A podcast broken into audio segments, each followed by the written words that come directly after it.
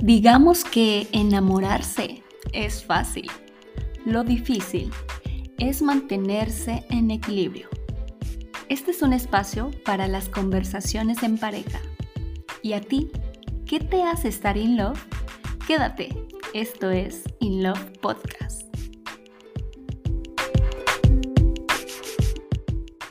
Hola, ¿qué tal amigos? Bienvenidos a un nuevo episodio de In Love Podcast. Hoy vamos a hablar, como siempre, de temas importantes.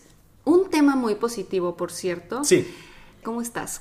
Muy bien, muy bien, muy, muy determinado, muy, muy emocionado. Muy positivo como este Exactamente, muy positivo de hablar eh, ese tema. Pero antes de arrancar con el tema, les recordamos que si todavía no lo, no lo hicieron, pues háganlo ahora. Síguenos en las redes. ¿Cómo te encontramos, Mafer? Como mafer.sand en Instagram. Perfecto. A mí me pueden encontrar en Instagram como simonefantozzi.it. Se recuerden la doble Z. y por supuesto, seguir la cuenta del podcast en Instagram como inlove.podcast. Y por supuesto, si tienen comentarios, nos va a encantar leerlos. Ahora sí vamos a hablar del tema del día de hoy, que se llama ¿Cómo saber si tu pareja es la correcta? Muy buena pregunta. no, y es que ¿cuántos de nosotros nos hemos puesto esta pregunta? Porque pareciera que solamente algunos pocos tienen la fortuna de tener una super relación con la persona correcta. Pero esto no tiene que quedar en tabú porque todos somos capaces de encontrar a esa pareja que te valore, que te haga sentir literal como en un cuento de hadas, porque todos merecemos tener ese amor, ese, esa pareja incondicional, esa pareja que te haga sentir literal en las nubes como este podcast. Así que vamos a empezar con una dinámica, vamos a hacer algo divertido y algo diferente las personas que nos estén escuchando hagan memoria de todo lo que vamos a decir por si ya lo han vivido, porque la dinámica se llama completa la frase. Entonces, la frase es, la pareja correcta es, entonces yo voy a decir una, tú vas a decir una y así sucesivamente. Y las parejitas o las personas que nos estén escuchando si ustedes concuerdan más bien en lo que estamos diciendo, van por buen camino. Exacto. Y si no, no pasa nada, al final digo, nosotros llegamos a estas conclusiones porque hemos pasado por relaciones que evidentemente no eran las correctas, entonces no importa si tú estás en una relación que no te haga sentir como lo que vamos a decir ahorita, lo importante es seguir conociendo y experimentando que al final la vida es para eso, ¿verdad? Vale, vale, vale, sí, sí. sí, sí. ¿Quieres empezar tú o empiezo yo? Como quieras. Si quieres, puedo empezar yo. Ok. A ver. Una relación sana. Me da prioridad. Ay, qué amable. Muchísimas Te da a elegir. Vas, Debería ser al revés por ser caballero, pero bueno. En este caso voy a empezar yo. ¿Ves? porque me encanta el tema. ¿La pareja correcta es? La pareja correcta es la que te pueda dar una estabilidad emocional. O sea, la, que, la que sea un ancla o una columna donde agarrarse, por ejemplo, en los momentos muy negativos, muy de, de, incomodidad, de sufrimiento, o tal vez de decepción. Entonces, la persona que obviamente una pareja correcta, lo que lo primero que hace es ir ahí y darte ese apoyo que necesitas, porque al final cuando tú estás triste te encantaría tener una persona que te pueda dar ese brinco, ese, ese brinco de felicidad y regresarte a tu estado emocional, a lo que tú eres de verdad. Claro, en situaciones esto es bien importante porque en situaciones justo como dices de incomodidad, de sufrimiento, de incertidumbre, que no sabes la incertidumbre, cómo luego nos, nos, nos da para abajo, ¿no? Justamente porque te sientes medio perdido. Y esa pareja correcta es aquella que te da ese soporte y viceversa. En el momento en el que la otra persona también le da el bajón, eh, sabes que estás con la persona correcta cuando los dos tienen esa habilidad de poder levantar a su pareja. Ok, ahora me toca a mí y yo pongo, la pareja correcta es esa que te da paz y tranquilidad. Claro. Creo que, creo que es una de las más eh, frecuentes, que más que nada sabes que estás con la persona correcta cuando esa paz y esa tranquilidad esté donde esté. Y aquí vamos a, poner brevemente un, ejemplo personal de, de, nosotros, porque como bien saben, y si no lo saben porque no nos conocen, es, acabo de ir a México y estuve tres meses no es nada secreto, nos casamos también en México, entonces tenía yo que irme a preparar y hacer diferentes tipos de cosas. Entonces, muchas veces nos dicen, ¿cómo pueden ser tan locos de que estén separados tres meses? Y aquí es algo que yo quería poner, porque no sé tú, supongo que sí, pero yo estos tres meses, o sea, claro que por supuesto te extrañé y, había momentos en que decía, ay no, es que ya la distancia se está haciendo como que ya pesar, ¿no? Pero te lo juro que esa paz y esa tranquilidad de que, o sea, yo confío en ti, sé que estás en casa, si sales con tus amigos, sé que estás con tus amigos, no hay esta ardillita en la mente diciéndote que te tormentas. Ay, ajá, exacto, no hay ese tormento, no hay ese sufrimiento, o sea, esa paz mental sobre todo de confiar que tu pareja te da esa confianza aún estando del otro parte del mundo, creo que es pero súper de admirarse, porque creo que es así o más claro que estás con la persona correcta.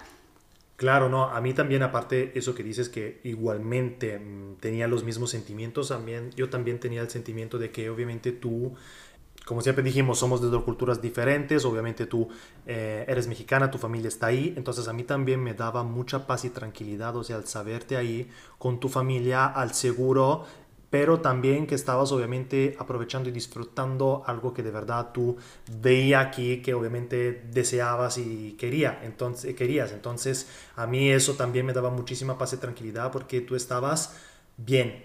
claro, y aunque sabías que salía también con amigos, amigas, mis primos, mi hermana, no, no estabas segurísimo. Estabas tranquilo. Entonces es Te llamaba ocho veces al día, pero bueno, ah, no, no, claro, sobre, todo por la diferencia de horario, obviamente no.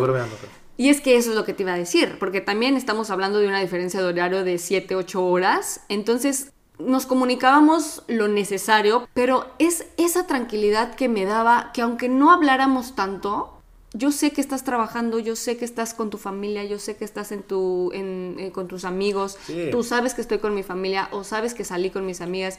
O sea, de verdad, esta fue la gran prueba. Creo que después de todo, digo, ya lo habíamos pasado antes, pero creo que esta nos confirmó. Eh, nos confirmó en nuestra relación que hay mucha paz y mucha tranquilidad porque estuvimos tres meses separados y los dos tranquilos, con el corazón tranquilo, que eso es lo importante, y la mente en paz. Cuando ya está el corazón tranquilo, creo que de verdad ya puede caerse el universo con 50 mil personas tratando de tumbar tu relación, pero cuando el corazón está tranquilo, ahí es. La siguiente es, la pareja correcta es aceptar la personalidad del otro con todos sus defectos. Todos obviamente somos imperfectos. La verdad, ¿cuánto nos pueden dar molestia? Por ejemplo, yo soy muy desordenado, la verdad, lo tengo que admitir, pero aunque también con ese mi defecto, tú sigues amándome. Tú, por ejemplo, perdón que hable para ti, pero tú eres, por ejemplo, muy impaciente, muy, y a mí a veces me desespera, pero obviamente te amo más también con eso. ¿Por qué? Porque para mí los defectos, más que las virtudes, que eso es muy fácil aceptar, son las que te vuelve única como persona. Puedes mejorar.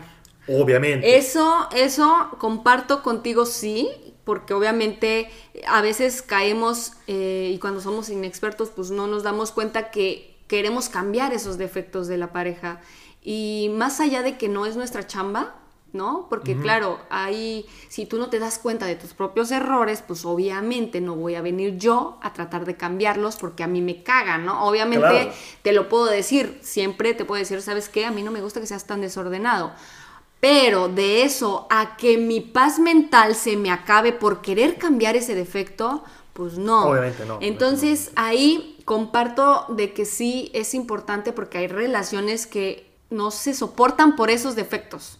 Y entonces, por algo tan tonto, no, no quiero decir que no importe, porque No, sí no, no, importa, pero- pero... por algo de que hay algo que no vas a cambiar, puedes, puedes mejorar. Entonces, una persona que esté contigo y aprecie esos defectos, pues ya estás del otro lado. Para mí sí, sí, sí, sí. definitivamente. sí. Ok, la siguiente es, la pareja correcta es pues aquella que te da es- ese apoyo incondicional. De cualquier parte. Sí. Apoyo emocional, apoyo seguramente puede ser a veces económico, apoyo moralmente, apoyo psicológico, apoyo Físico, ¿eh? También. físico. Sí, físico. O sea, ¿quieres un ejemplo también tonto? te lastimas, pues te lastimas, por ejemplo, aquí en casas y todo, y yo te, Ah, te, voy, te ser voy a el- cuidar. No tienes nadie, tienes a mí, que yo te- Yo obviamente ya te voy a cuidar. en otra cosa. Ay, no, bueno, bueno. Pónganle, pongan, avisen a los niños, manden a dormir los niños, no los. No, no, ay, bueno, puede ser, quién sabe, no lo sé. Pero Tal bueno, vez, aquí, ah, aquí Tal vez sea al final, ¿eh? No lo excluí. ¿ves cómo la mente puede distorsionar la información en un segundo? No, no, no, No, no, va, comencemos de nuevo, por favor. Sí, hablando de ese apoyo incondicional, puede ser parte de asociarlo también a ese apoyo emocional que estábamos diciendo al principio. Que esta pareja que te apoya, y por ejemplo tú también lo haces muchísimo cuando me dices, amores, sigue escribiendo porque Ah, a ti te sí, gusta sí. la escritura y a veces yo me desanimo porque somos perfeccionistas y ese perfeccionismo nos, nos da esa frustración y luego ya no hacemos nada. Y ese apoyo de, oye, pero a ti te gusta, hazlo. O sea, y te, y te levanta siempre emocionalmente. Eso es bien bonito. Que, o sea, que tu pareja reconozca eso en ti y te lo apoye porque es como tu fan número uno y solamente tu pareja conoce estas pasiones que tú tienes, es la persona correcta. La siguiente, la pareja correcta es la que te incluye en cada plan, que quieres hacer todo contigo, en cualquier lugar, y tomar en cuenta a la pareja, o sea, darle prioridad. Ay, qué bonito. Sí, sí, porque... Ahí ya veces- sabes que estás con la correcta porque Sí, lo sí. incluyes en tus planes. Sí, sí, porque eso hablo no solo con parejas consolidadas como tú y yo. Puede ser también una pareja que acaba de, de- de empezar. Porque ¿Quieres- aparte siento yo que es bien bonito este punto porque te pasa por la mente siempre.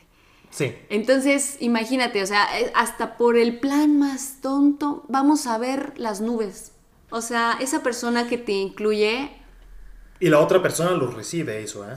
O sea, capta la, la prioridad que tú le Ah, estás dando. por O sea, puedes supuesto. también ser que Se dice, siente. ay, sí, en, en vez de hacer eso solito, me incluyó, me, me claro. quieres que vaya con él. Entonces significa como que de verdad tiene gusto, obviamente, a estar Y aunque conmigo. sea un plan de plantar un árbol, Sí. esa persona que te está incluyendo, tú, tú sientes ese interés y esa prioridad y por supuesto que es de las cosas más bonitas y es para identificar a la persona correcta.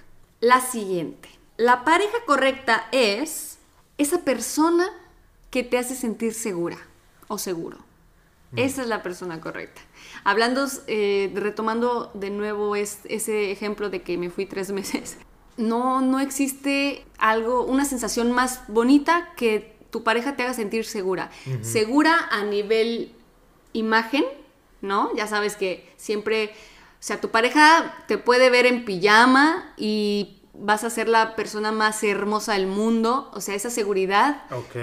De nivel físico, esa seguridad de nivel emocional, esa seguridad de, de que cuando, no sé, te comunicas, te hace sentir segura también en lo que estás comunicando, o sea, aunque sea algo que te incomoda, lo recibe de tal manera positiva que dices, ok, me puedo expresar con, eh, con confianza y segura de mí misma y segura de mis ideales y creencias y no va a pasar nada porque mi pareja me hace sentir segura también al expresarme, ¿sabes? Ajá. O sea, este punto se me hace muy interesante porque te hace sentir segura tal y como eres, no te limita de ninguna manera. Sí, no te juzga y no te hace sentir de verdad inferior, Inferior. A, nadie y... Te da tu y- lugar. La siguiente. La siguiente es, la, la pareja correcta es la que quiere mejorar su vida contigo. O sea, el Ah. crecimiento personal en pareja. ay, eso me parece muy bonito. Cuando, no, o sea, ay, creo que todos, este, a veces no nos damos cuenta, pero inconscientemente vamos en, vamos adquiriendo conocimiento de nuestra pareja. Y cuando ya, por ejemplo, pasas una situación que tal vez actúas como lo actuaría tu pareja, dices, wow, lo aprendí de él y, aparte es algo positivo, entonces ya estás creciendo como persona.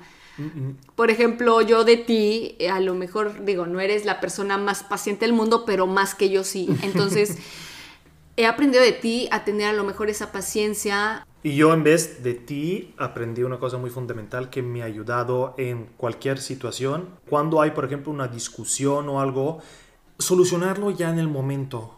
Porque a veces, bueno, cuento esa experiencia mía que siempre en mi familia, o sea, al final, cada vez que peleábamos muy fuerte, el día siguiente, digamos que nos bajábamos un poco ya los ánimos, o sea, se enfriaban un poco los ánimos y nada más con un abrazo, un beso y ok, ya está bien, porque nos queremos, nos amamos. Pero a veces no es siempre suficiente. O sea, suficiente también a veces, tal vez no en el mismo momento, el día siguiente, pero hay que enfrentar el problema para que no se vuelva a repetir, no vuelva a suceder. Eso también lo aprendí mucho de ti. Sí, sí, yo ojalá que eh, esto sea muy positivo para las parejas porque aquí entendí algo, entre paréntesis, tuvimos realidades diferentes y entonces yo también entendí que tú hacías lo mismo porque hacía lo mismo cuando nosotros nos enojábamos o teníamos una discusión, hacías lo mismo. Un besito, un abrazo y ya pasó todo. Es como ponerle un curita a una herida que no la dejas respirar, no la, no la cicatrizas bien.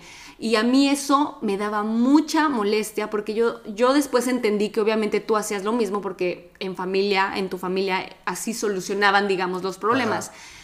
Pero qué bueno que con esta, con esta parte que yo tenía de resolver mis problemas solucionando, tocando la raíz, porque a mí eso, eso me parece lo más sano, aunque sea incómodo, hay que retomar el problema y a ver qué solución le damos para evitar que vuelva a suceder. Entonces, qué bueno que ahora que me lo dices, que has aprendido eso y que ahora lo tomas no solamente en pareja, sino con, no sé, con otras personas, tomar este tipo de soluciones que al final pues te hace crecer como persona, ¿no? Exacto. qué bonito. La siguiente es, la pareja correcta es aquella que no te genera celos.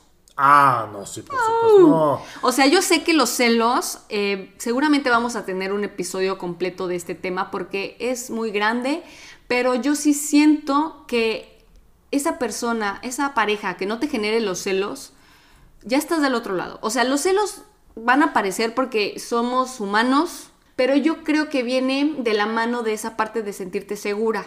Sí. Entonces... Te quería agregar que al final los celos pueden ser, siempre van a estar y pueden ser malignos y benignos, llamámoslos así. En el sentido de que pueden ser malignos obviamente cuando se exceden el celo, que ya diventa obsesión y cuánto lamentablemente escuchamos casos de que parejas por celos pasan acciones de verdad muy muy drásticas, muy Por eso a eso me refiero con que no te genera celos, o sea, si ya estás en un plano de toxicidad, porque para mí ya serían unos celos tóxicos en el sentido de que de plano no hay seguridad, no hay ni confianza, porque entonces ahí ya estamos hablando de otro tema, bueno, del mismo pero más extenso. Yo a lo que quiero llegar es que los celos sí van a estar porque somos humanos y todos los hemos sentido, pero cuando esa persona, esa pareja no te genera ese, ese celo, ni en lo más mínimo, es la persona correcta. O sea, aquí les va otra, otra de las experiencias que vivimos. ¿Te acuerdas una vez que fuimos a, tuvimos una vacación a Sicilia? Ah, y estábamos, imagínense por favor esta escena. O sea, de verdad yo lo amo. Imagínense la escena. Estábamos acostados en, en las camitas estas. camilla, En la playa. Y pues estamos en bikini porque es verano y yo estaba creo que leyendo un libro y él estaba como que en el iPad y de repente me dice, oye amore, ¿ya viste? A ese güey está mamadísimo. y yo así de, y yo, ¿cuál? Mira, vele, no, es que tiene unos buenos este, cuadritos, cuadritos. aquí y mira que sus brazos, o sea, me dice, velo. Y yo así de, o sea, como me estás diciendo que, que le vea el cuerpo. Sí, sí, velo, es que de verdad tiene un buen cuerpo. Y yo ahí me cagué de la risa, pero entre mí dije, qué bueno. O sea, dije, esta es la persona correcta que en lugar de encelarse porque tiene un buen cuerpo este chavo, me está diciendo, oye, velo como hombre, obviamente uno admite cuando uno está guapo. Pues, no, qué bueno. Digo, yo la verdad nunca me ha tocado escuchar casos ni de amigas ni de nada de que sean los hombres que, que, sean seguros tanto de sí mismos como de su pareja para decir, oye, míralo. No pasa nada, digo, al final, si está guapo, si tiene buen cuerpo, digo, al final también como mujeres, hay que reconocer cuando una mujer está guapa, está guapa. Es más, cuando una mujer está guapa, es la mujer que voltea a verla porque dice, wow. Y cuántas veces yo también te he dicho, me gustó su, su bolsa, me gustó su outfit, o sea, o qué, guapa chava, o sea, yo también lo reconozco, pero ese día me dio una risa de que estábamos los dos en nuestras cosas y de repente, yo volteo, la cara. Pero aparte me dijiste, voltealo a ver, y yo así de... Sí te insistí. Bueno, No, y sí, o sea, digo, ese día reconocí la persona que tenía a mi lado. Dije, wow, o sea, creo que hasta lo posteé en Facebook porque dije, si tu pareja te pide que voltees a ver a un hombre musculoso sin que se encele, es, la, persona correcta.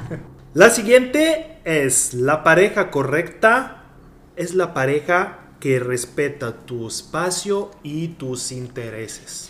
Porque obviamente cada persona, al menos, como ya lo hemos dicho, creo, en un episodio anterior, o sea, la, relación de pareja es, son dos binarios de un tren que se juntaron y van en el mismo camino, pero antes eran dos binarios, pero siguen siendo paralelos a veces. A veces se pueden desviar, pero siempre se van a reconectar a uno solo, pero a veces es necesario también, yo digo, para una pareja y también para ver que es una pareja correcta cuando lo respetes. El ejemplo que a mí justamente me gusta el fútbol, a ti no te gusta cuando yo veo mi partido, a ti no te interesa, pero no es que tú me obligas a hacer algunas cosas porque no te gusta el fútbol y odias que yo vea sí, fútbol. o sea, respeto. Lo respetas, que es un gusto mío, a ti no te gusta. Y como a ti También no los, los, videojuegos que tú, por ejemplo, amas, yo, yo, yo no, porque en realidad no me gusta, no me apasiona, pero digo, respeto ese, ese hobby que tú tienes. Y eso es, es bien bonito porque cuando las parejas ya viven en, en la misma casa, ¿no? 24/7, todos los días, 365 días 12 eh, meses del año.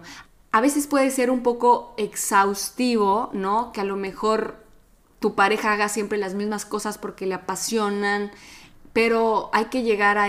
a veces pueden ser acuerdos, ¿no? La última de esta dinámica, la pareja correcta es aquella, y para mí es la más importante, aquella que comparte los mismos planes a futuro. Sí creo que no necesita tanta descripción. O sea, si tu pareja comparte contigo el mismo plan a futuro que tú tienes, sabes que estás en la posición correcta. Ah. Pero ¿qué pasa cuando estás con una pareja y tiene todos los requisitos que ya dijimos, pero no tiene los mismos planes a futuro? Yo no digo que porque ya tienes nueve y tienes una menos, no funcione. Pero yo sí siento que esta es la más importante porque ahí ya, ahí ya te está hablando de, pues, de que ya te di todas mis fichas. Ya te di que esta ficha es diferente a la que tú quieres. ¿Quieres pasar el juego pensando que porque tenemos nueve fichas a favor y una en contra, o sea, no sé, creo que estoy siendo muy metafórica, pero espero que se entienda, que puedes esperar a que tal vez con el paso del tiempo tu pareja tenga esa, ese plan a futuro que a lo mejor tú ya desde un principio tenías, pero como puede ser un, un, riesgo de que con el tiempo puede ser que tu pareja no tenga ese plan, y pues tú ya invertiste tu tiempo en una relación con alguien que al final no está en la misma dirección. No, sí, porque yo creo que todos nos hacemos preguntas sobre nuestro futuro que obviamente nadie sabe, o sea, todo puede pasar, sobre todo cuando uno está en pareja, porque alguien todavía puede ser que todavía se pregunte, aunque hayan, em, correspondan algunos requisitos que pusimos aquí, tal vez alguien pueda seguir preguntándose, ¿será la correcta o será el correcto para mí? Eh, es normal, es lógico también cuando una pareja también está bien consolidada, porque existen también casos de personas que después de 6, 7, 8 todavía no hacen un step. O sea, no pasan... No pasan al siguiente... a la siguiente, fase. O sea, que puede ser, obviamente, el orden lo deciden ustedes, pero obviamente es casa, entonces vivir juntos, matrimonio, si creen y lo quieren hacer, familia, si no se toca o todavía estás, uno está indecidido, es normal que después uno la pregunta se va siempre más, más, más, más, más, más engrandeciendo. Muy bien, vamos a pasar a las preguntas del millón como a mí me gusta llamarlas, porque obviamente si ya estamos diciendo estas bonitas cualidades, se podrá decir de lo que tendría que tener esa persona correcta, la pregunta del millón entonces sería, ¿por qué nos cuesta trabajo encontrar a esa persona correcta? Y aquí yo te voy a poner, como siempre, una de las principales que siempre va como que autosabotear la relación o autosabotearte a ti si todavía no tienes una pareja porque tal vez no has encontrado a la correcta. El idealizar tanto a una persona, el idealizar tanto a la relación, el idealizar tanto a la pareja, que viene siendo parte también de crear estas expectativas, creo que es uno de los factores más importantes del por qué no encuentras a esa persona. Porque cuando idealizas, cuando te creas esa expectativa, creo que te estás autosaboteando el final de la historia. Pero es normal, yo digo, que cada quien eh, tiene como una imagen de lo que define su pareja correcta, o al menos físicamente, porque después ya puede ser también el hombre o la mujer más guapa del mundo, pero también el carácter no es que encaja con, tus ideales, o al revés. Obviamente cada quien tiene su ideal, pero como a mí me pasó, yo podía haberme idealizado una pareja correcta aquí en Italia. En vez, ¿qué pasó? Que me fui a México y encontré una mexicana, o sea, totalmente, o sea, una cosa inesperada, no totalmente, una cosa inesperada a mí. Entonces también, o sea, tú tienes también que lo que nos cuesta encontrar a la pareja es que también mm, no, no, no, dejamos de hacer, hacer que la vida nos sorprenda. exactamente. Tal vez estamos enfocados en, en otra relación, en un trauma de un pasado, de una relación pasada, que no nos deja notar los grandes regalos que el universo tal vez te tenga preparado. Y eso puede ser muy romántico, pero es real y, nos, y lo contamos como experiencia propia, porque yo tampoco, obviamente, tenía pensado en encontrar a una persona de, de la otra parte del mundo que fuera a ser esta persona correcta, ¿no? Es más, ni cuando nos conocimos lo pensaba, porque obviamente si estás conociendo a esta persona, puedes idealizarla de inmediato, pero al idealizarla de inmediato y al no dejar que las cosas fluyan y que el universo te regale ciertas experiencias, no permites que las cosas vayan creándose correctamente. Mm. No sé si me explico. Mm. Entonces hay que dejar que las cosas ocurran no, que no queremos decir que todo lo que dijimos anteriormente, si no lo es, es incorrecto, porque no estamos hablando de que esté mal si lo estás pasando de diferente manera. Más bien, no es que hay, una cosa establecida. no hay recetas, para el amor no hay fórmulas, pero yo sí creo que después de estas experiencias, que por eso llegamos a estas conclusiones, se siente bien. Y al sentirse bien, es por eso que lo denominamos como correcto. Pero si no lo estás viviendo de esa manera, no tampoco te, te mentalices que, ah, ya estoy haciendo todo mal. No, pero yo sí siento que entonces para que puedas encontrar a esa persona correcta, dejes que las cosas ocurran porque no, no, sabes qué magia puedes encontrar. ya, me, ya estoy bien profunda aquí. ¿eh? ya, llegamos a niveles altos. ¿eh? Ya llegamos a niveles de conciencia muy altos. A ver, yo ahora para cerrar este episodio te pregunto, ¿qué factores personales o emocionales impiden encontrar la pareja correcta? Otra pregunta del millón que me encanta y me encanta porque tiene todo el concepto del podcast que es, es ir muy profundo, muy, muy, muy, muy profundo para poder tener estas relaciones sanas y poder compartirte sanamente con tu pareja. Entonces, yo podría contribuir a que uno de los factores personales y emocionales que podrían impedir encontrar a esa persona correcta es una mala experiencia anterior. Yo creo que todos hemos pasado por malas experiencias amorosas y tal vez tú no te des cuenta de que esa mala experiencia te creó, no quiero decir trauma, pero sí te creó una alarma de defensa, como de autodefensa. Y a veces cuando tú ya conociste a otra persona y tal vez estás un 80% segura de que tal vez puedas empezar una nueva relación, pero ese 20% te está diciendo, pero acuérdate que algo malo te pasó en la experiencia pasada. O sea, ese 20% es el que te está limitando emocionalmente a que puedas encontrar esa persona correcta. Digo, al final las malas experiencias ocurren, pero no sabes qué pueda pasar en esta nueva relación. Entonces, como que te autofrenas para no sufrir tal vez eso que te lastimó en otra relación. Y yo le agrego a lo que tú dices también a un miedo al rechazo. o sea que de verdad muchas personas se, como tú dices, se bloquean no va más allá cuando tal vez podría ser...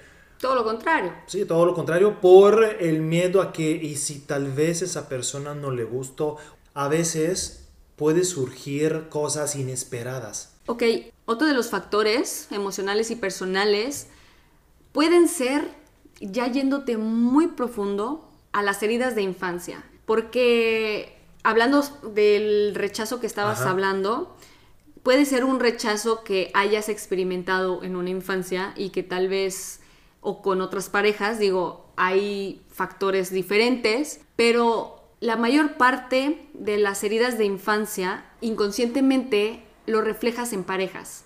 Por ejemplo, esto sí es bien profundo y es algo muy personal, pero yo identifiqué a mi edad adulta, obviamente, que tenía una herida de abandono. Ajá.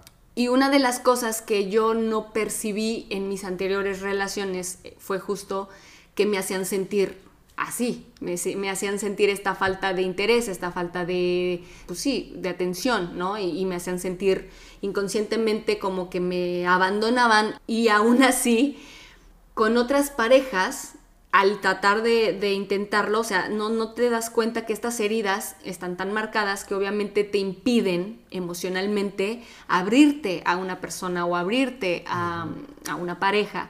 Y esto sí es bien profundo y yo trabajé muchísimo, no tuve la ayuda profesional, pero trabajé mucho en, en, o sea, hice terapia de, otra, de otro tipo de terapia, pero llegué a estas conclusiones.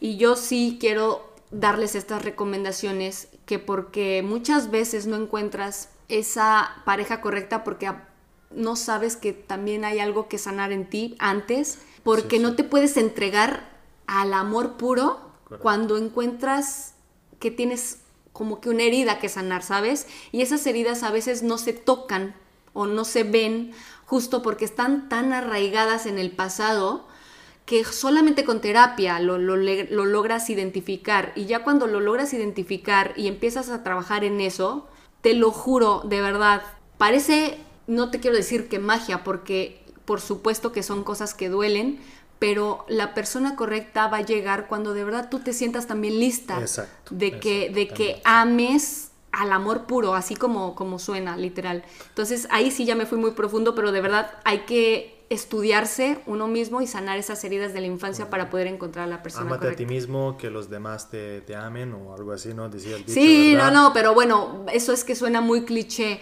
pero de verdad no saben cuántas heridas de infancia se reflejan en la edad adulta. Mm. Ahora soy ah, consciente que, si, que si no funcionaron también mis otras relaciones, pues fue porque habían heridas que yo no sabía, ¿no? Que no era consciente.